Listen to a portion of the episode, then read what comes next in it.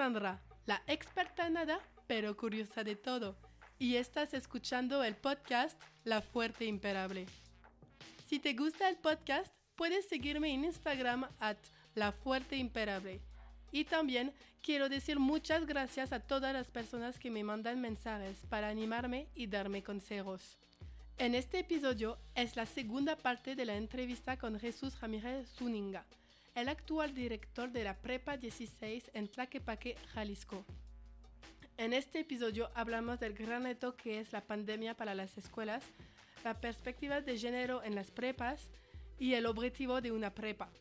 Empezamos el episodio hablando del reto de la pandemia, que hizo la Prepa 16 para ayudar a los alumnos a seguir aprendiendo Espero que les guste este episodio. Aquí vamos, c'est parti.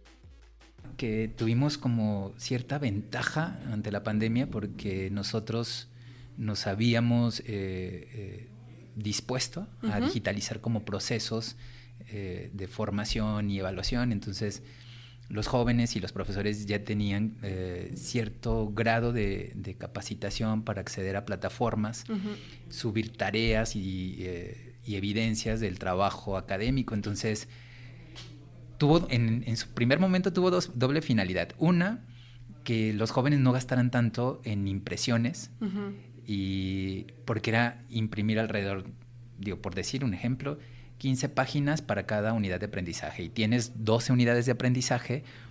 Si te imaginas, ah, si sabes cuánto cuesta la impresión, más engargolado. Y todo eso todos los semestres. Entonces, era alrededor por comentarios de los padres de familia, de 600 pesos cada fin de semestre.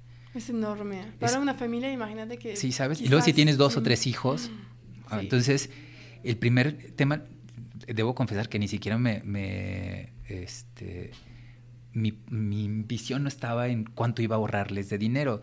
Somos una escuela este, verde, ¿no? certificada como escuela verde porque hacemos ciertos procesos para la conservación del medio ambiente, entonces reciclamos papel y entonces los portafolios justamente después de ser evaluados, pues el papel lo mandábamos a, una empresa recicladora y nos regresaban más papel.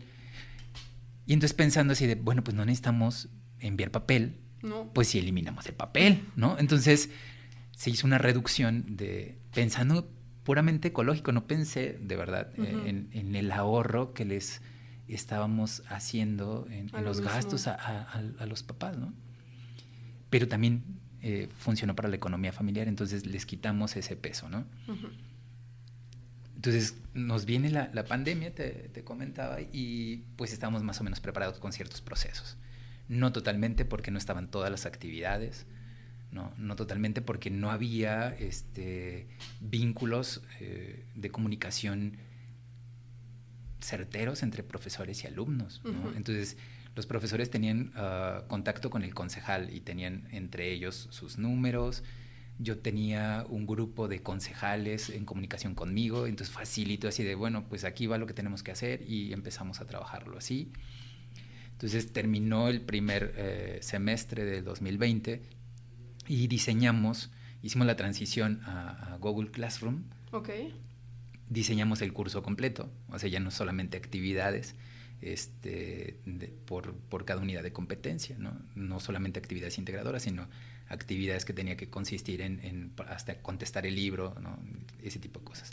Pero además de, de mostrarles cómo funcionaba, porque hicimos reuniones con padres de familia, y les mostrábamos cómo funcionaba la plataforma, pero además a los alumnos los, convocábamos para que vinieran a los laboratorios de cómputo para explicarles cómo ingresar a, la plataforma y cómo subir trabajos. Entonces hicimos así pequeños talleres para que ellos aprendieran y los papás explicarles cómo ingresaban sus hijos. Y como sabemos que, el, gran tema o el gran problema en, las instituciones de educación pues son matemáticas, este, eh, comunicación. ¿no? Y, el idioma inglés, el aprendizaje de una lengua extranjera. Ha sido el, problema, de, creo, de todos. ¿no? y entonces diseñamos actividades extras, es decir, además de las clases ordinarias, diseñamos eh, un programa de lectura. Porque, y un programa de lectura siendo conscientes a la familia o a los papás de que con la lectura, pues no solamente es que el, chico aprenda a leer o que, o que el chico mejore su comunicación, sino que la lectura pues es ese espacio íntimo que te permite conocer el mundo, entender las emociones, comunicarte con otras personas, relacionarte con otros mundos, ¿no? Y que vieran el libro como una oportunidad para conocer de otras materias, ¿no?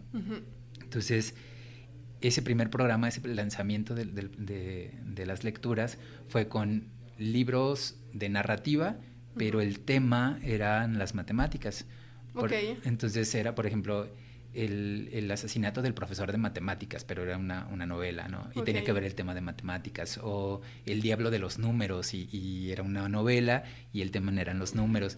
La intención era doble, es decir, acercarlos al mundo de la lectura, pero además este, que las matemáticas pudieran decirles algo más que solamente sumas, restas, multiplicaciones, divisiones, ecuaciones, etcétera, ¿no? Entonces, el programa tenía que ver con que los chicos leyeran tres libros al semestre, ¿no? porque la intención es que al año duplicáramos la, cantidad de libros que se lee en México, digo que es de tres libros al año, ¿no? Entonces nosotros como escuela dijimos, bueno, pues seis, si, lo, si hacemos que los chicos lean tres libros al semestre, pues son seis al año, entonces es el doble. El doble, ya de entrada, ¿no?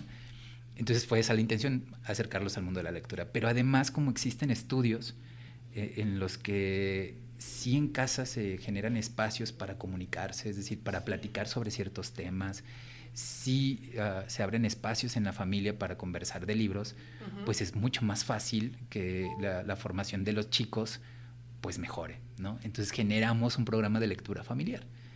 Y el programa de lectura familiar consistía en que los chicos, no solamente los de la prepa, sino sus hermanitos, y su papá y su mamá se sentaran 10 minutos. Nosotros les recomendábamos pues, que después de la cena, que es el momento en el que creo que están todos los miembros de la familia, es muy difícil en nosotros, ¿no? En el desayuno, en la comida es muy difícil que estén todos, pero en la cena, pues todos llegan a dormir. Sí, normalmente. Normalmente todos llegan a casa al final del día. Entonces yo les decía, ustedes le dedican hasta una hora para estar en el celular sin comunicarse con sus hijos, hasta le dedican una hora para ver los noticieros o, para ver una novela, lo que sea que, que hagan para entretenerse dedíquenles 10 minutos. Y no es una lectura del chico, es una lectura de todos. Es decir, les dimos un documento en PDF ¿no? para leer, se llamaba Cuentos de Amor, Locura y Muerte de Horacio Quiroga.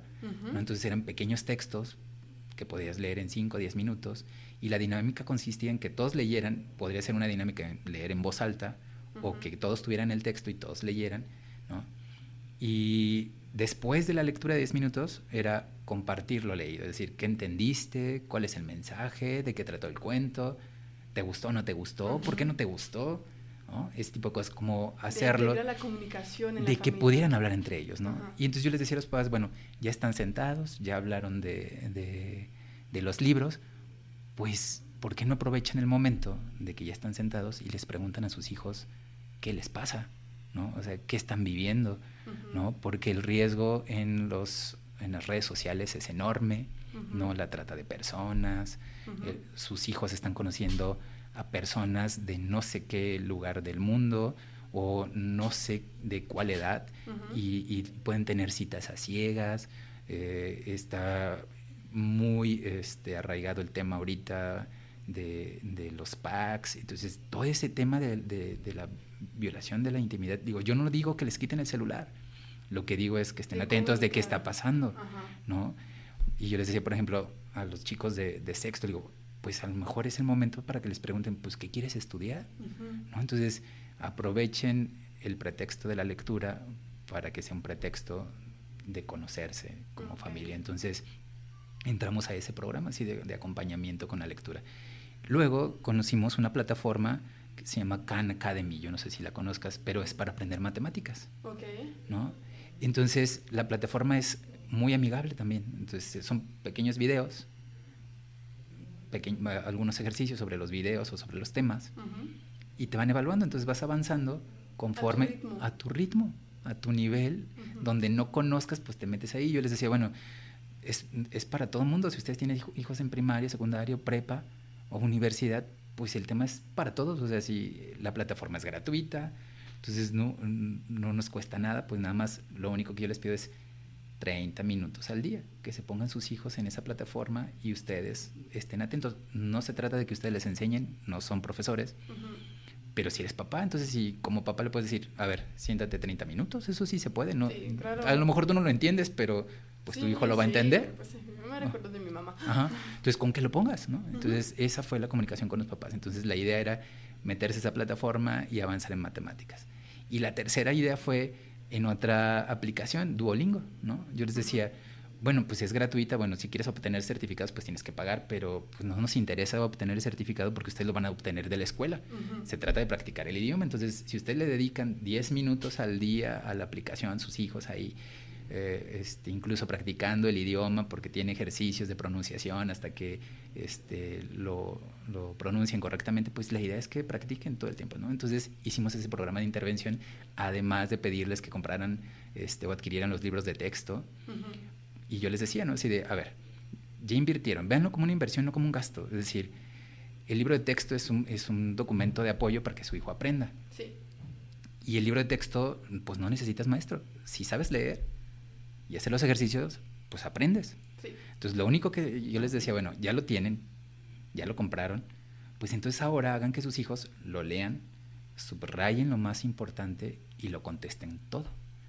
Entonces, de tal manera que cuando estén en una clase, en una sesión virtual, pues le pregunten a su, a su profesor las dudas porque no es una clase ordinaria, es decir, pues te metes y así de, oye, yo no entendí esto y explicas eso concreto, porque dar una clase en línea, ¿sabes lo no que...? puedes escuchar y es mucho... Y se te va la señal y... La gente no pone la video y todo Entonces el profesor tiene eh, problemas de comunicación pues, porque no ve ninguna cara, tú no sabes si los chicos estén ahí o no estén, entonces es todo un tema, eh, es un tema muy complejo, ¿no?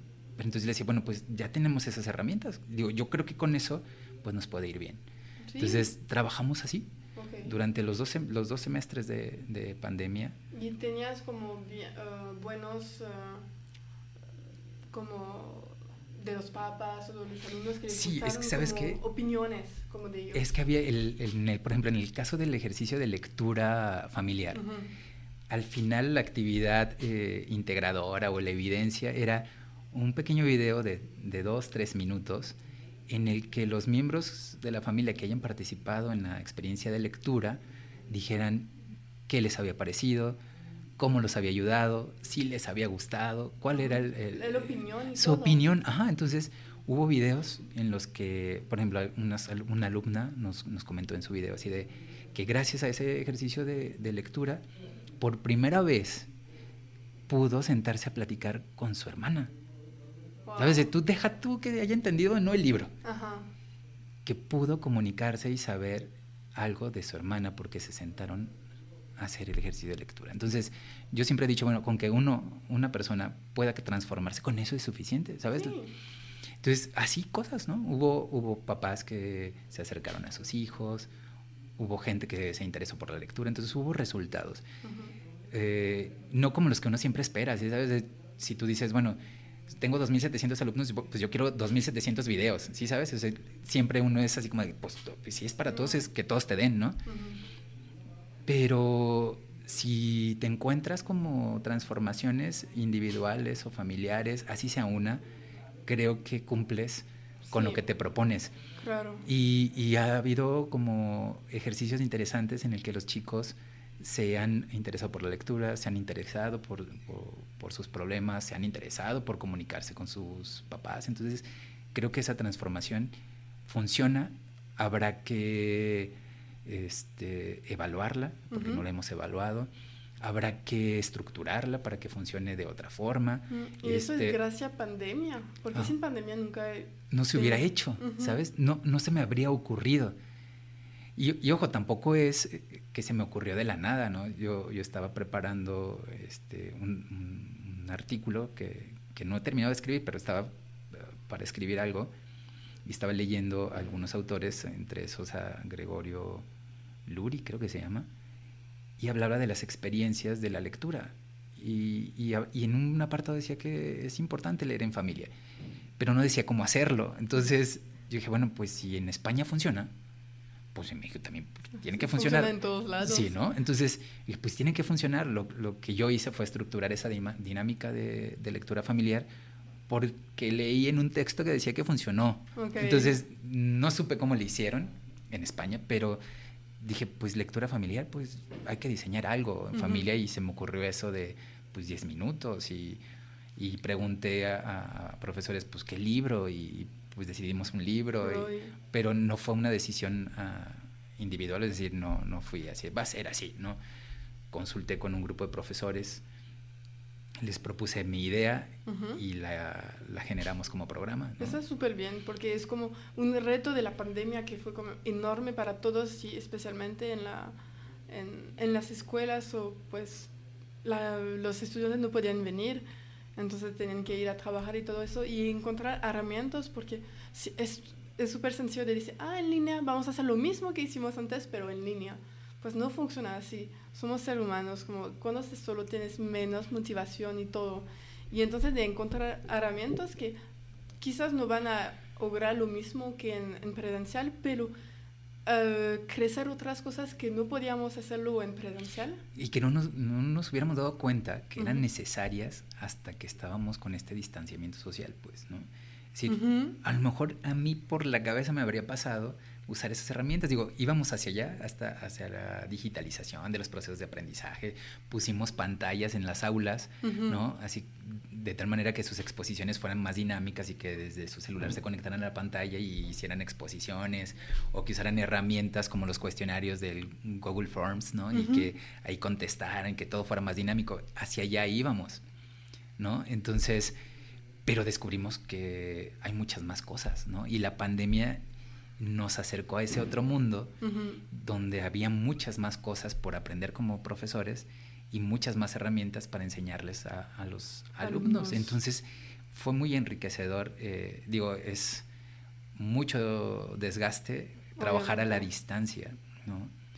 Ha habido deserción, abandono de los estudios, apatía, pues supongo que en todos los niveles y en todo el mundo ha pasado algo así. Yo supongo que más en América Latina. Pero yo creo que esta experiencia de vida, porque no es una experiencia solamente educativa, es una experiencia de vida hasta de tus relaciones personales y familiares, tuviste que transformarlas y más si tus papás son grandes, como es mi caso, ¿no? Que mis papás tienen, mi mamá cumplió apenas hace unos días 77, mi papá tiene 82, entonces aprender a hablar solamente con ellos mediante llamadas o videollamadas y pues decirles aquí estoy, espero que estén bien, pues porque no quiero ponerlos en riesgo. No, los festejos muy tradicionales en México, el Día de la Madre, el cumpleaños, la Navidad y todas esas cosas que tuvimos que pasar y que pues sí, aquí estamos y, luego no hay abrazo y si sabes ese tipo de cosas que también nos obligó a decir cosas con palabras, porque nosotros, no sé si, si lo has notado, en México somos como mm, no de mucho hablar en cuanto a lo expresivo, emocional, pero sí de mucho abrazo. Es muy importante, es algo muy importante que Para mucho nosotros, sí. Y de tocar a la gente es muy importante. El saludo, ya sabes, mano, beso, abrazo. Y ahora tener que tocar el puño nada más o, un abrazo a, sí mismo, todo eso se nos, nos dificultó porque somos muy expresivos, somos muy cariñosos. Pero de exprimir Pero otro. Te, te, te, te obligó a expresarlo con palabras, cosas que, que, antes no hacíamos, pues no, así de, pues sabes que te quiero porque llego y te abrazo y, soy cariñoso, pero, pero no te digo que te quiero, ¿no? Y ahora aprendimos a decir, pues te quiero, te extraño, dar mucho más cuando sí tenía la oportunidad de estar, ¿sabes? Porque antes era así, ay, pues, pues nos, vemos, ¿no? Y pues sí, eh, compartimos algún momento con con una comida, una cena y bebemos juntos y platicamos, pero, pero no lo valorabas. Ahora que no lo tenías, era así como de, tengo ganas de ver a mis amigos, ¿no? Desde cuando no los o veo. De ver la familia. De, de ir con mi familia o, o, de salir de viaje. Entonces, todos esos procesos de, hasta de recreación y de convivencia, pues los transformamos. Regresando a la prepa, eh, ¿cuál es tu orgullo lo más grande con eh, la prepa 16? Después todos estos retos. El que sea, fíjate, lo pensaba el otro día, es que es un espacio en el que la gente o los alumnos se sienten seguros. ¿no? Es un espacio de, de, libertad para ellos y de manifestación de lo que son. El otro día, no sé si te lo comenté a ti, pero por ejemplo, es un espacio certificado, bueno, la escuela es una escuela certificada como espacio libre de discriminación, ¿no?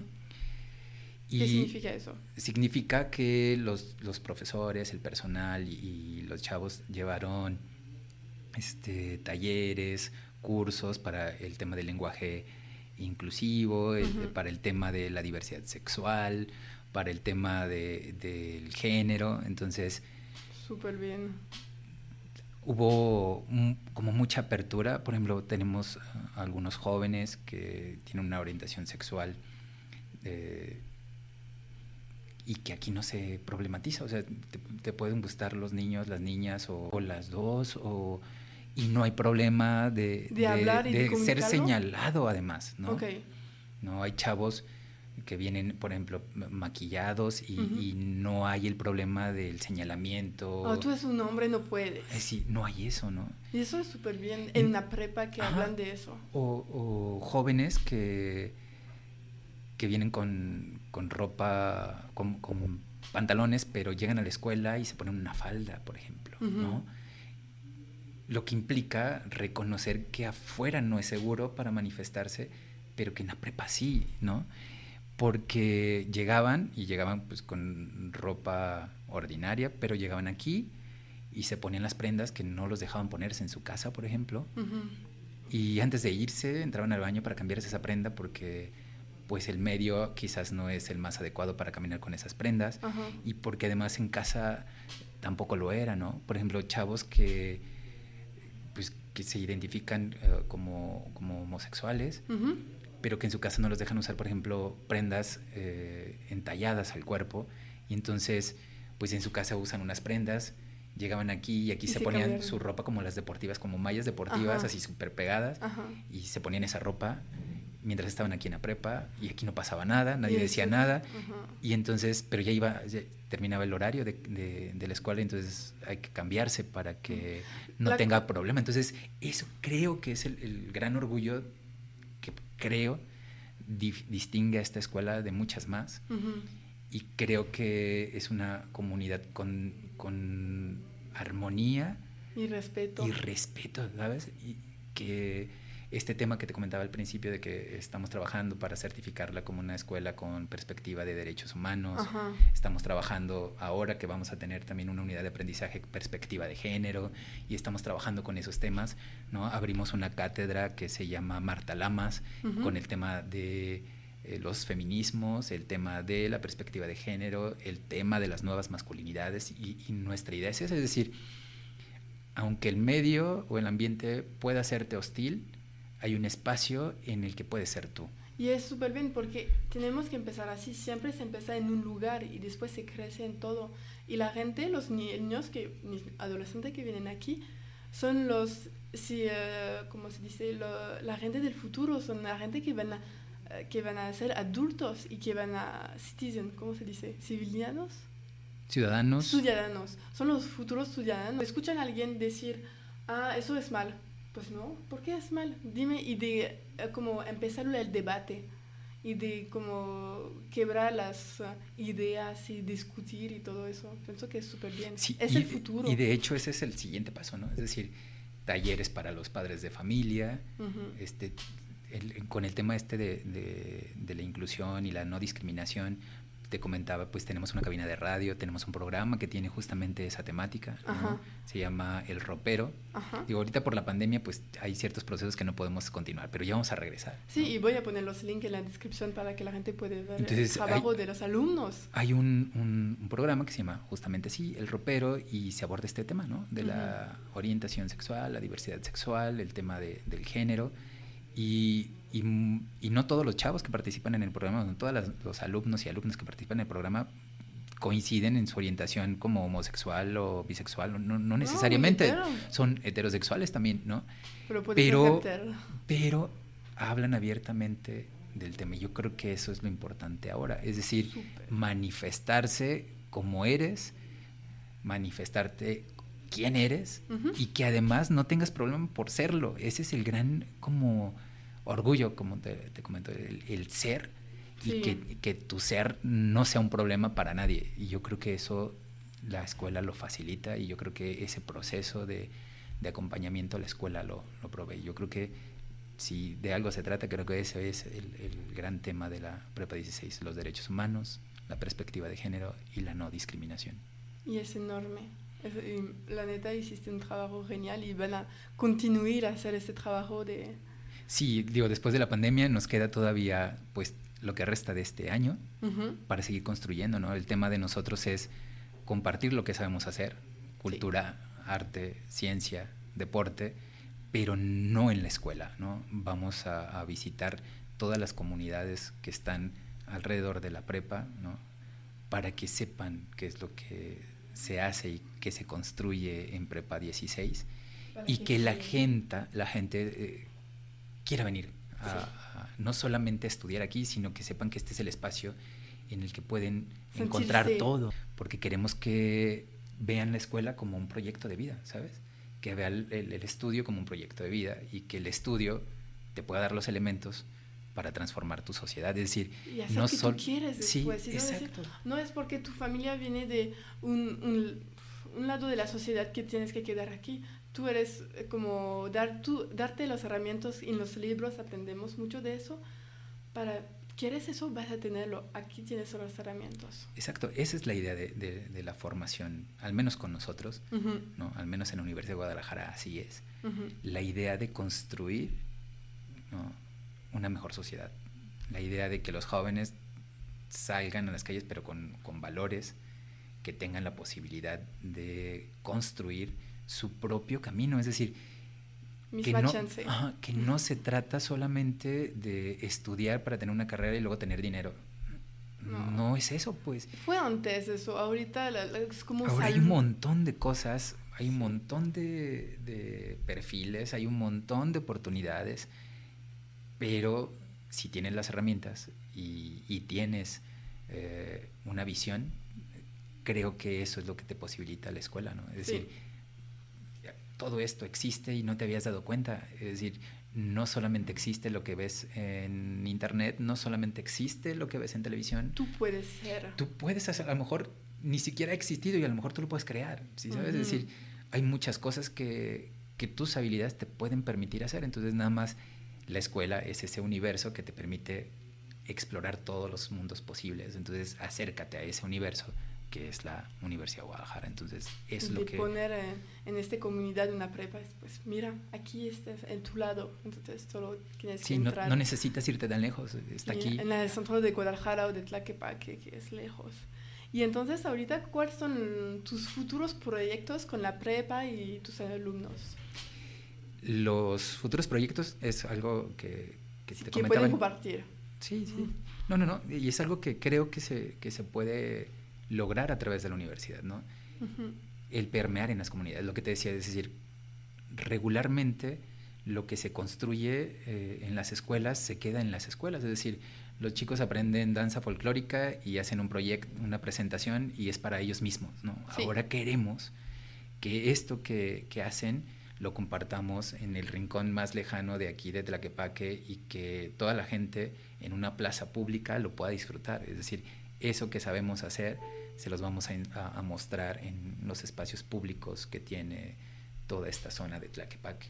¿no? Entonces, nuestra idea es incluso intervenir esos espacios públicos para que sean dignos, es decir, dignos en el sentido más amplio del término, es decir, uh -huh. que sean espacios adecuados, que, que sean espacios adecuados no solamente para, para que nosotros entremos como, como, universidad, sino para que la gente después los use para, para lo que quiera, ¿no? Es decir, hay espacios muy abandonados en, en Tlaquepaque, muy, muy abandonados, lo que requieren hablamos, intervención. Hablamos de eso, sobre que un, un parque que es... Uh, tienes que contar eso. No, hay muchísimos espacios. Por ejemplo, canchas que, que es solamente una base de, de, cemento con dos canastas, pero no tienen bancas, no tienen árboles, no tienen nada más que hacer ahí. Pues. Y en pues. México cuando hay sol Así, todos los días. Tú y... que lo has parecido, la diferencia de climas, entonces tú imagina quién va a querer ir a jugar básquetbol o lo que sea. Uh -huh. Bueno, si no tienes otra cosa, pues claro que vas a hacerlo ahí porque no hay más.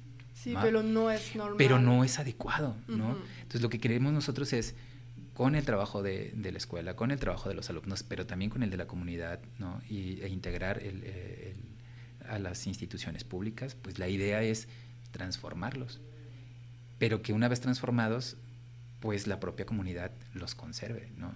Y, nuestra y la idea de conservar, cómo conservarlos, pues es que siga habiendo actividades en esos espacios de tal manera que no sea un espacio abandonado, abandonado sino ocupado con el arte, la cultura y el deporte. Entonces nosotros ese es el siguiente proyecto de una vez regresando a la presencialidad, pues empezar a transformar el espacio de nuestras comunidades porque además es donde viven nuestros alumnos. También es para ellos. Es para ellos. Y esa es la idea, ¿no? Y, hemos visto muchas colonias y nuestra idea es también pues, reforestar, ¿no? Ponerles espacios como mucho más eh, verdes. Y entonces la idea es eso, transformar todo este espacio que está cercano a, la prepa, porque además es donde están nuestros alumnos viviendo, convertirlos en espacios seguros. Es decir, que, que los jóvenes que no vienen a la prepa vean que sí se puede hacer más cosas y que no todo el mundo tiene que irse a, delinquir, ¿sabes? Que sí hay opciones y, que sí se puede y que sí hay espacio en, la universidad para todos, ¿no? Y que lo que la universidad pueda darles les va a ayudar a transformar su mundo. A lo mejor no el mundo completo, ¿no? No, pero su mundo. Pero su mundo es suficiente. Y su entorno es lo que queremos, que cambien los espacios y que sean seguros hasta para caminar, ¿no? Ok. A eso vamos en, en el siguiente. Súper bien. Ah, yo soy feliz, espero que vaya a verlo también. Ahorita yo quería, quería hablar contigo sobre la educación en México, porque buscando informaciones sobre la educación, yo vi los datos del Instituto Nacional para la Evolución de la Educación diciendo que en zonas rurales hay 57% de los niños que van en secundaria, pero solamente 35 van en prepa. ¿Y cuáles serían las soluciones para aumentar este cifro? Mira, el, el tema era la cobertura, ¿no? Es decir, y la universidad está trabajando en eso. Por ejemplo, nosotros ahorita en la escuela ingresan todos los que hacen trámites, es decir, nosotros tenemos el 100%, ¿no? Es decir, todos ingresan. Todo el que haga, haga trámite de prepa ingresa. Al menos en esta. En otras sí hay, este, no hay la cobertura suficiente, ¿no? Pero la universidad sí se ha ocupado de eso. Es decir, crear más prepas para que más jóvenes ingresen a, las instituciones como, como esta, ¿no? Entonces, ¿cuál es la solución? Pues abrir más espacios para la educación, ¿no? Ese es, creo que, el gran tema. Pero no solamente es abrirlo, el tema es lo abres y lo mantienes y además estimulas que una vez que ingrese, pues termine, porque también tenemos el, el, problema del abandono de la escuela, es decir, y lo abandonan porque no hay condiciones, no en la escuela, en su casa para continuar estudiando, ¿no? Es decir, no todos tenemos este internet, lo que se llama. no todos tenemos internet, pero además no todos tienen el apoyo de su familia, ¿no? Entonces hay algunos que dicen, bueno, pues pues yo tengo que mantener a la familia y no puedo seguir estudiando, ¿no? Entonces yo creo que el gran trabajo allí primero es más infraestructura eh, educativa, la universidad lo está trabajando, claro que la universidad también necesita mayor presupuesto para que esto funcione, ¿no? Pero como te comentaba la otra vez, nuestra universidad, a diferencia de muchas del país, está construida en forma de red, de tal manera que nuestra universidad llega a todas las regiones del estado de Jalisco. ¿No? Sí, para que se crezca. Para que las comunidades o las regiones crezcan, no para que el centro crezca. ¿no? Sí, la porque idea el centro es, desarrollado ahorita. Sí, entonces la, idea de la universidad desde hace muchos años ¿no? Eh, es esa, que la educación universitaria, que la ciencia, el arte y la cultura no esté en la capital solamente, sino que existan espacios para la cultura, el arte, la ciencia en todas las regiones eh, del Estado. Entonces, por eso se, se está luchando para que haya más centros universitarios. Por ejemplo, se acaba de abrir recientemente y está en proceso de construcción el Centro Universitario de Tlajomulco. Está en proceso también el Centro Universitario de Tlaquepaque. Y todos esos espacios nuevos tienen que ver con un enfoque regional, es decir, pensando en las necesidades propias del municipio, propias de la región. Sí, Entonces, lo que me dijiste en Tonala la última vez. En Cutonala tiene que ver, por ejemplo, carreras innovadoras que tienen que ver, por ejemplo, una de diseño de artesanías, pues porque está en Tonalá y entonces pues está lleno de artesanos y si esos artesanos aprenden este no solamente hacer eh, artesanías, porque eso ya lo saben de, forma este, empírica, Ajá, sí, se los, han, se los han dado. El tema ahora es también enseñarlos a cómo venderlos, cómo exportarlos. ese es el otro tema y, y, eso se los da la, la, Universidad de Guadalajara. ¿no? Entonces el tema del cuidado del agua, las energías renovables, es un tema de, del Cutonalá también. Entonces están enseñando o están proveyendo de herramientas para que los jóvenes aprendan allí otras formas de, de, hacer ciudad, ¿no? Entonces, así cada centro universitario tiene su, nosotros le llamamos su vocacionamiento, es decir, que responde a las necesidades de su entorno y entonces preparas a los jóvenes para el entorno en el que viven todos los días, el entorno que tienen que transformar, el entorno que tienen que desarrollar, ¿no?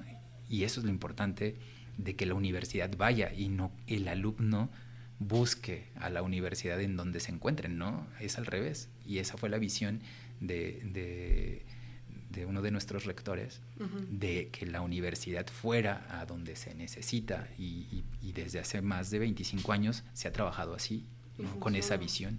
Para ti, ¿cómo la implantación de una prepa ayuda al desarrollo de una ciudad?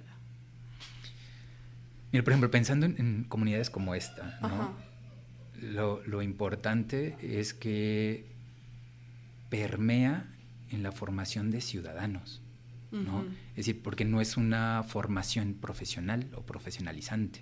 Es decir, no, no los formamos para el trabajo, no los formamos para este, un oficio, no hay eso en las preparatorias. Lo que hacemos es formar buenos ciudadanos.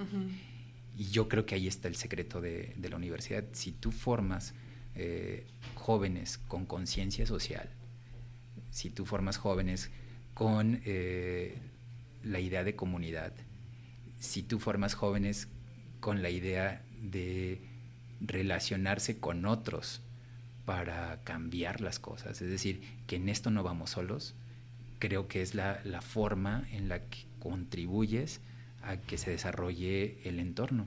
¿no? Por ejemplo, nosotros hemos tenido una experiencia aquí que se llama workshop.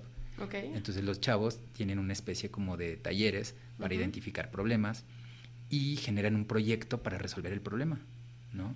Entonces, por ejemplo, ellos analizan, bueno, ¿cuáles, cuáles son los entornos que tenemos que resolver aquí, ¿no? Entonces, en uno de los proyectos fue, por ejemplo, el, mercado de aquí de, San Martín, ¿no? que está muy abandonado y entonces en lugar de que vayas al mercado, este, los locatarios pues se salieron del mercado pues porque nadie entraba, porque está abandonado, porque no tiene mantenimiento. ¿no? Y entonces los chavos eso lo detectaron como un problema, ¿no? Entonces propusieron cómo transformar su propio mercado y además no solamente cambiar la infraestructura del mercado, sino además qué productos vender ahí, ¿no? Es decir, ¿qué necesita la gente? Ajá, ¿qué es lo que realmente compra la gente? Entonces propusieron cosas para que se resuelva. ¿Cuál es el tema de, de por qué no se implementan? Pues es que pues todo requiere dinero, todo requiere inversión, requiere también eh, el, consenso y entonces ese es el gran reto de las instituciones públicas, ¿no? es decir, convencer para que los proyectos de los jóvenes se implementen en, en las comunidades. Pero creo que con que formes ciudadanos, creo que estamos del otro lado, ¿no? conscientes incluso hasta de la elección de sus gobernantes, que creo que es un tema en, en todo el mundo, ya lo vivió Estados Unidos, lo vivieron en, en, en Inglaterra con la separación de la... El Brexit. ese tipo de cosas que, que, tienen que ver no porque la gente sea tonta, ¿no? sino porque todos los sistemas que utilizan para convencerte ¿no? están con el uso de nuestros datos y, entonces si no formas ciudadanos conscientes de las decisiones y las implicaciones de sus decisiones cuando, cuando vas a elegir a un gobernante, pues claro que... Es importante, es un parte, eres como actor, no puedes ser espectador y que alguien más elige por ti. Exacto, entonces la importancia de, de, del sufragio, pues entonces creo que también ayuda al desarrollo el que forme ciudadanos conscientes de que así sea una papeleta, una boleta, eso va a ayudarnos a tener un mejor lugar para vivir, ¿no? Porque estás votando por alguien que lleva un proyecto y eso es importante. Entonces, yo creo que sí es importante que, que los jóvenes revisen muy bien cuáles son las propuestas y que la gran apuesta de cualquier gobierno pues tiene que ser la educación, no hay más, ¿no? Es decir, y no porque yo sea universitario y sea director de una escuela, es, y, y, no se trata de un pensamiento único, es los, los países que viven mejor son los que su población tiene mejor educación. educación. No, no hay, o sea, ni siquiera es un invento, pues, ¿no? Ni siquiera es una idea innovadora. Se ve en la realidad, ¿no? Y, y, los países que sí le, le invierten a, a, ciencia y educación, pues son los que les va mejor, ¿no? Sí. Normal. Innovación, como hizo un podcast con Natalia, innovación es el futuro. Y si en vez de innovación es de estudiar, ver qué va a pasar, cuál es Anticiparte. ¿no? A, a resolver un problema que nadie ha visto, pero que se va a convertir en algo grave en 10 años, ¿no? ¿Sí sabes? Entonces, pues los, los, empresarios más exitosos en este momento pues son los que le apostaron a lo que iba a cambiar el mundo a 20 años, no lo que estaba pasándoles en ese momento. Entonces, si nosotros hacemos que los jóvenes vean mucho más allá de su nariz y mucho más allá de su problema diario, que los tienen, ¿no? Hay gente que tiene que resolver el problema de todos los días, como qué comer sí. o dónde vivir, ¿no? Pero hay como poco a poco... Pero si lo comer. enseñas a que además de eso, uh -huh. hay mucho más por resolver, ¿no? Y que eso sí lo tienes que resolver, pues nadie te va a llegar a tu casa y decir, ay, aquí está el pan, ¿no? Uh -huh.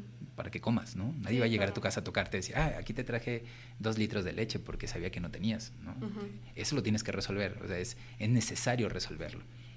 Pero si además eres capaz de ver este, las necesidades de todos para proyectar, entonces creo que es más importante darles esas herramientas de proyección, de visión global, pero también de regionalización, es decir, que no estén pensando solamente en su futuro prometedor y exitoso y, uh -huh. y, pensar en ser ricos y tener una super casa y tener un super carro y viajar a todo el mundo, ¿no? Porque no, de, pronto ese es el de pronto es el modelo que se les presenta como, como ideal, uh -huh. pues que el mundo no se agota en eso. Digo, qué bueno que con lo que sepas te hagas millonario, qué bueno, pero que aprendas que eso que te hizo rico, pues también tiene que bajar a la comunidad de la que saliste.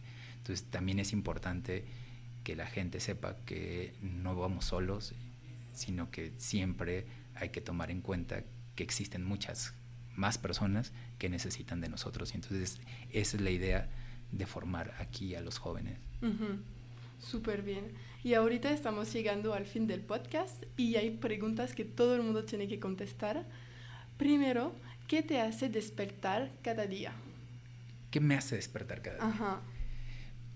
La idea de que lo que hago siempre es diferente. Digo, es la misma oficina, son las mismas cosas, pero siempre hay posibilidad de crear y que lo que yo creo, en, en términos de creación, uh -huh. siempre va a impactar a más gente. Entonces me motiva el que todo lo que hago puede ayudar uh -huh. a alguien más. no ves? sé en qué, ¿no? No siempre sé si, si eso que estoy pensando hacer les gusta a todos. Eh, ni siquiera eso me detiene, ¿no?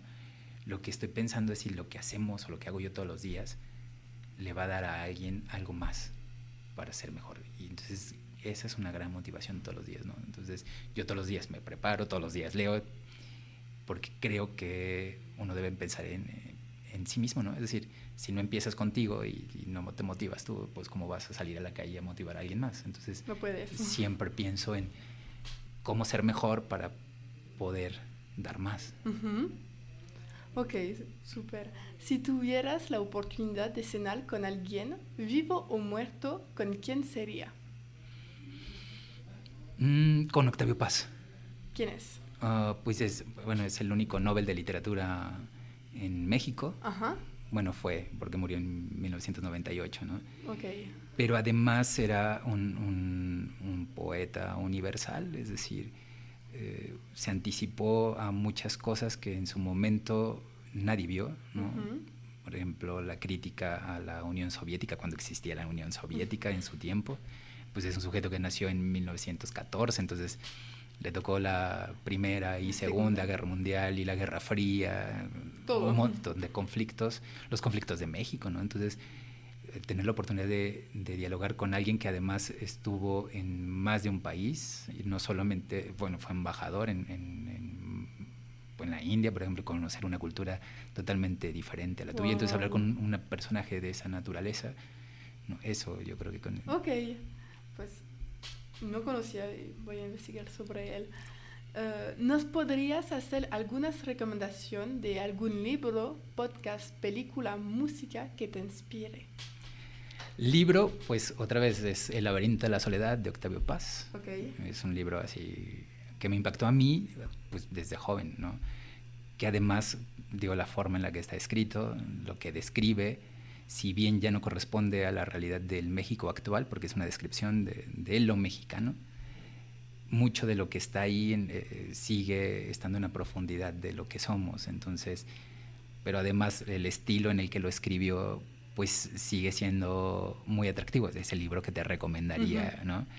Y películas, pues a mí me fascina El Padrino, no necesariamente por el contenido del tema, sino por la creación y la historia, ¿no? Eh, el Padrino, ok. El Padrino, pero que tiene que también ver con esa construcción de de las familias y todo ese, ese, tema, la lealtad y ¿no? quizás algunos valores en la película para cuestiones como muy negativas y delictivas, pero que al final hay ciertos valores que si permean de manera eh, positiva en, en, las comunidades, yo creo que también, también ayuda. Digo, las películas no, no, no tienen que ser rosas para enseñarte algo, también puede ser eh, eh, espantosamente terribles y puede haber asesinatos, pero te muestran que la realidad no debe ser así. Entonces el padrino para mí fue muy aleccionadora. Ok, muy bien. Me gustaría saber si hubiera alguien a quien quisieras que yo entrevista para hacer un, algún otro podcast. Que si hay alguien más a quien quisiera que esté. ¿Qué te, gusta, ¿Qué te gustaría saber su vida, su mm. camino, su trayectoria, su pensamiento? Creo que en este momento no se me ocurre mucho porque eh, incluso diciéndotelo, digo, no se me ocurre ahorita, ahorita, ah. rápido uno, ¿no? Porque además implicaría que esa persona quizás la conozca. Ah, no. ¿No? Ok. Entonces... Pues hay gente que me dice gente famoso que nunca voy a... astronautas. pues a ver, ¿quién me gustaría que, por ejemplo, entrevistaras? Pero sí, lo conoces mejor. Ah, no, sí, sería mejor, pues que, porque además podría decirte, ah, bueno, déjate consigo para que lo entrevistes, ¿no? Obvio. Ese sería lo, más, lo más sencillo. Pero, por ejemplo, yo creo que... ¿Alguien en México? En México podría ser, por ejemplo, ah, bueno, Mario Vargas Llosa, digo, es muy famoso, pero es muy, muy difícil que lo, que lo pudiera entrevistar, pero nada es imposible, ¿no? Yo estoy de acuerdo por eso. por ejemplo, él. Ok. ¿Y dónde puede contactarte nuestra audiencia? Pues mira, tenemos dos páginas de, de Facebook. Una, la de la prepa, que es preparatoria 16 SEMS UDG. Ok. Y la, la, mía, que es Jesús Ramírez Zúñiga, también es, es una página de, de Facebook. ¿no? ¿Dónde postas seguidos? ¿Como diario o cada dos días? Eh, publicamos cada por lo menos dos veces a la semana, ¿no? pero regularmente las cosas que publicamos pues que tienen que ver con, con, el tema educativo o tiene que ver con temas de, conciencia social, ¿no? o servicio social incluso hacemos, por ejemplo, con el tema ahora de los desaparecidos y ese tema, entonces hacemos publicaciones pues para que más gente conozca qué está pasando y, que no se vayan a encontrar gente, ¿no?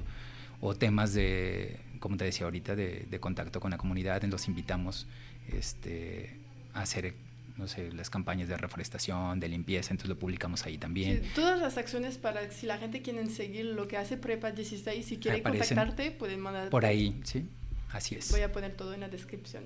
Muchas gracias Jesús para tu tiempo y nos vemos pronto. Muchísimas gracias. Muchas gracias para escuchar el episodio hasta el fin. Espero que les gustaron y encontraron su dosis de motivación para convertirse en arquitectos de sus propias vidas.